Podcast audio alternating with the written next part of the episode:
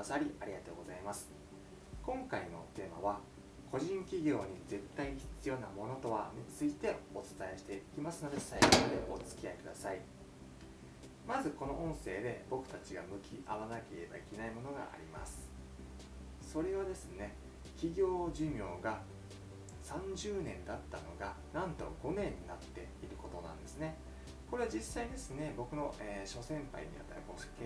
経営者にですね教わったことなんですけどもかつてはですね企業の寿命は30年スパンで変わると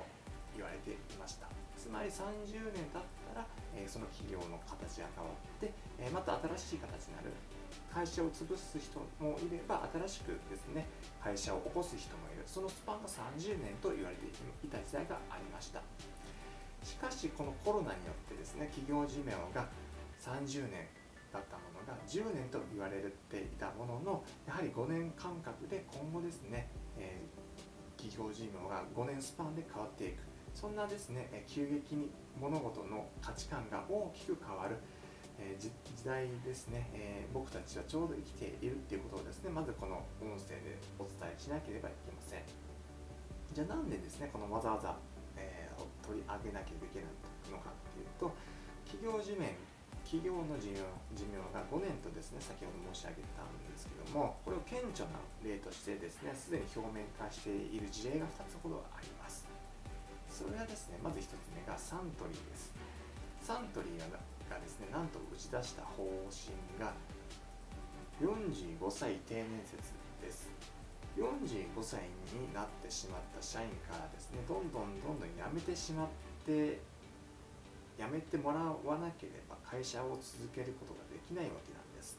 45歳というとまだまだですね働き盛りの年でありますしちょうどですね男性でいうと油がちょうど乗った時期なのではないかなと思うんですけどもそんな体もピンピン動くしなおかつ企業にとって中心人物これからですね、マネージャークラスから経営陣へとですね、ステップアップしていく人がどんどんどんどん増えていく、そんなですね、ミドル層の方からですね、会社を辞めなければいけない。そんなですね、45歳定年説がですね、なんと驚くような、本当にですね、僕はこれ聞いて、寝耳に水のごとくですね、感じたんですけども、そんな方針をですね、かの大企業であるサントリーが打ち出しました。で、もう一つの事例がですね、えかのパナソニックですね。パナソニックはどんな事例、え方向性を打ち出したのかっていうとそれはなんと勤続10年以上のですね、え社員からですね1000人以上削減するっていう驚くべき方針をパナソニックが打ち出したんです。つまり10年以上の社員からですねどんどんどんどんですね、え他行ってよというふうに、えここでじゃあ違うところところで働い働いてよっていうふうになんで本当に冷たい言い方にはなりますけども肩たたきですね冷たくないかもしれないんですけどもなんで肩たたきですね、えー、この会社にこれ以上いなくてもいいというふうにですね、えいわゆるこう勧告していくわけなんですけどもかの創業者である松下幸之助がですねこれを聞いてすごく悲しむところか怒るところか本当に絶望するのではないかなと思うんですね。社員は財産だという言葉をですね松下幸之助はですね残している通りですねやはりこうパナソニックを注いできたのはもちろんこうスキルとか技術世界最高峰の技術もあるとは思うんですけどもそれを支えてきたのは土台となっているのがやはりこう人の心つまり人材であるのはですね大前提だとは思うんですけどもしかしながらですねこの機械ですね家電製品も AI 化が進んでいるからこそですね社員の財産だというふうなですねことではなくてで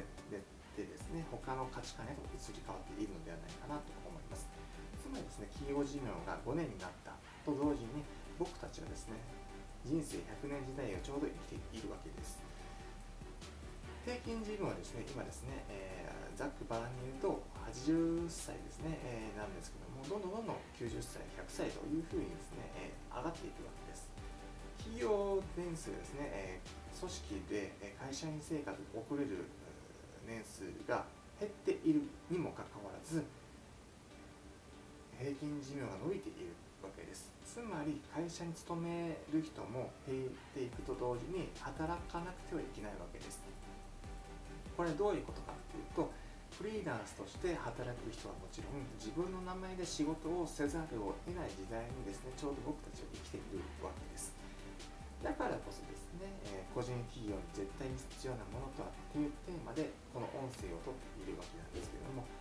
人生100年というふうに本当に長い人生を生きる上で自分の名前で仕事をすることができれば定年とは関係なくですね、えー、好きなことで仕事ができることがですね、えー、人生をデザインするテーマでですね僕は掲げているんですけどもそれはつまりですね自分の名前で仕事ができれば年齢とともに収入が上がっていくような働き方にシフトできるわけです。一般的な説としてですね、え、企業に勤めていれば年齢とともに体力は低下するとは言われてはいますがしかし年齢を重ねるうちに20代30代の頃のような働き方はできなくなって集中力もですねどんどんどんどん続かなくなるようなことでですね、まあ、言われてはいます。言われてはいるんですけどもですね僕たちはですねはりこう可能性を最大化できる存在です。じゃあその可能性を最大化するにはどうすればいいのかというとやはり個人で仕事をする上でやはり重要になってくるのはセルフマネジメントではないでしょうか。そのセルフマネジメントを支える一つの指標として健康でいること。この健康でいることがですね、えー、いろんな業種もですねいろんな業種というよりも、え、全ての業種においてですね人生100年時代を生きる上で、え、本当にこう求めて、え、求められるのではないかなと思うんですけどもこれはもですねあくまでも僕個人の予測でしか過ぎないんですけども実現するとはですね大きな高い可能性があるのではないかなと思うんですけどもこれからの時代はですね特に健康でいること健康状態そのものがステータスの一つになっていくとですね僕は予測しています。特にですねコーチやカウンセラーのようなお仕事をしている方セラピストやコンサルタントのような仕事をしている方もそうなんですけども人づくりの仕事ですね相談業をなさっている方は特にですねこの健康でいること自体が直接的にクライアントの方に影響しているので自分のセルフマネジメントをすることがですね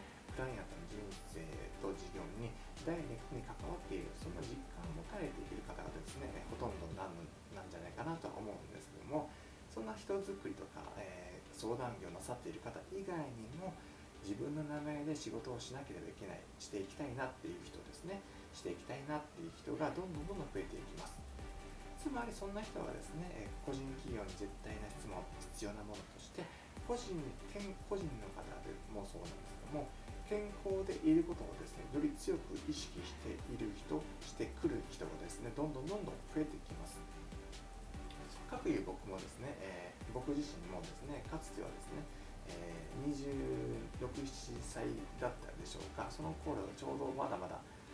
会社員だったんですけども会社員その時ですね、え、なんと体年齢を計測すると47歳だったんですね。実年齢より20歳くらい上だったんですけども非常にショックでした。しかしですね今はですね体年齢をですね測ると21歳だったりするわけなんですけども現在現在これをとってる現在は僕39歳なんですけれどもですねえ18歳ぐらいですね実年齢より若い計測が出ているわけなんですけども今でこそですねそんなことでもですねそんな時代があったわけなんです。今のですね習慣をちょっとですねお伝えすると週2回ほどですねジムに通ったりとかですね食生活にですね、え、ある程度気を使っています。例えば添加物とか化学調味料調味料をですね摂取してない生活をしているんですね。これらを徹底することでですね。やはりこう健康でいることですね。もうですね長続きするだけでなくてですね自分の名前や仕事をですねハイパパハイパフォーマンスすいません噛みました。ハイパフォーマンスですね。ちょっとですね難しい言葉だったり難しくはないかもしれないせないんですけどもですね僕には難しい言葉でした。ハイパフォーマンスはですね仕事をすることができるっていうわけなんですけどもやはりですね自分の名前で知る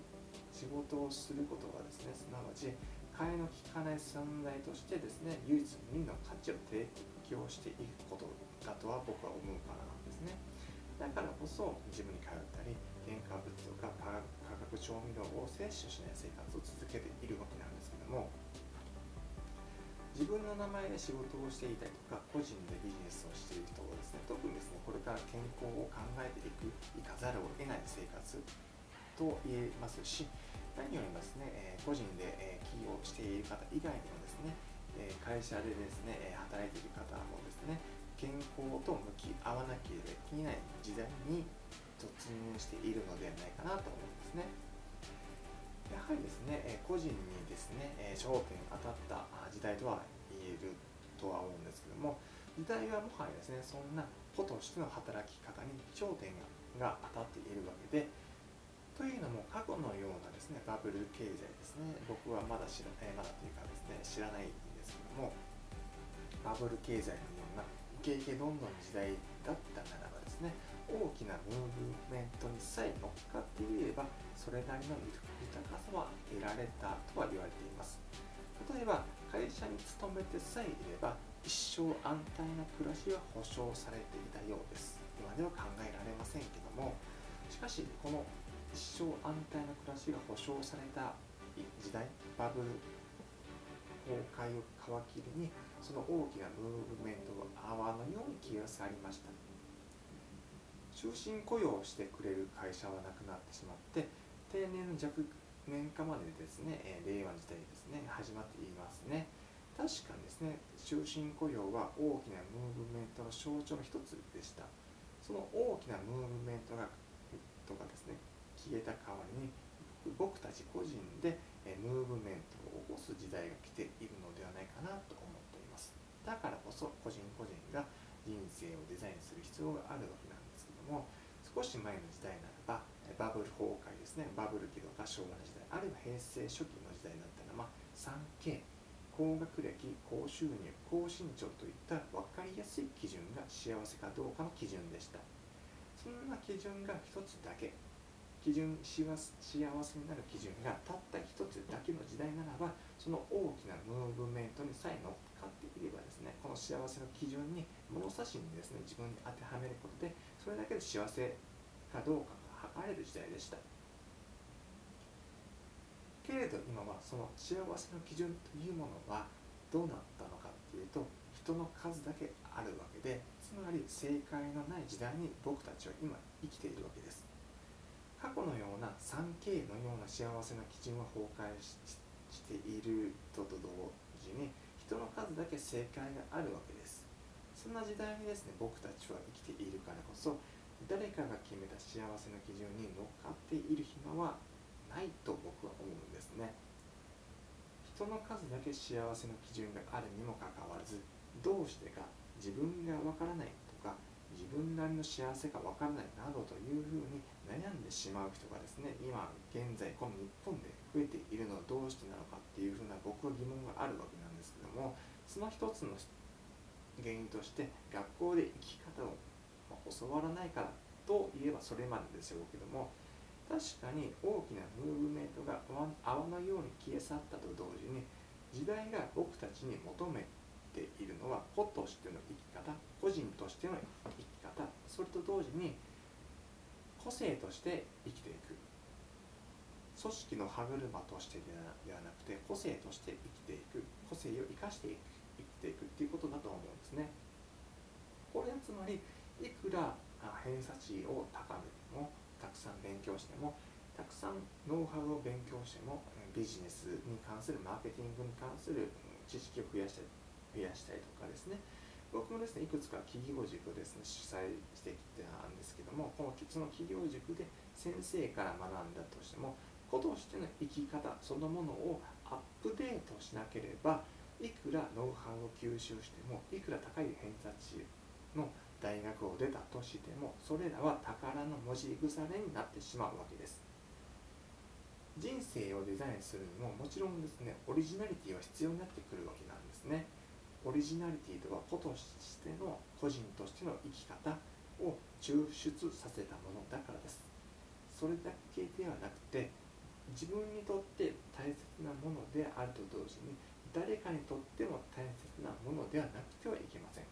それでいて時代にとっても求められるものではなくてはいけないわけなんですね。つまり自分のためであって誰かのためであって世の中のためである。この3つのポイントを満たすことで見つけることで子としての生き方を抽出させながら人生をデザインできるわけなんです。この3つのポイントを満たすコツとかその人なりの答えの見つけ方っていうのはですね、まあ、これは個人で個人コンサルとか講座にてですね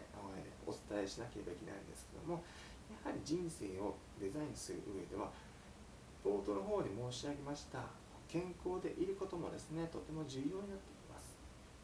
健康でいることも必要なんですけどもそれ以上にですね生き方僕僕たち自身のですねあなたもそうなんですけどもこれ聞いてくださってるあなたもそうなんですけども生き方そのものをアップデートしていかなければいけません。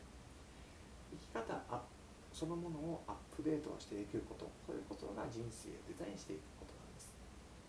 過去のようなですねバブル期のような幸せな基準が1つしかなかった時代ならばですね誰かが提唱した幸せの基準をつかみさえいればですね幸せな暮らしある程度幸せな暮らしはできたかとは思うんです。しかし今はですね、えー、繰り返しになりますが10人いれば10通りの幸せの基準があります。生き方そのものをアップデートすることは思考パターン感情パターン行動パターン申し上げます。思考パターン感情パターン行動パターンこれら全てをアップデートさせていかなければいけません。スマホやパソコンだけがですねアップデートする時代はとうに終わりました。僕たち自身もですね人間自身も、えー、時代に先が先駆けてアップデートしなくてはいけません。人生をデザインすることでですね、えー、このようにですね生き方そのものをアップデートさせていくことになります。この音声でも人生をデザインすることについて今後お伝えしていきますので次の音声もお楽しみください。それではですね今回の音声はですねここまでです。最後までお聴きくださり本当にありがとうございます。中野拓也でした。では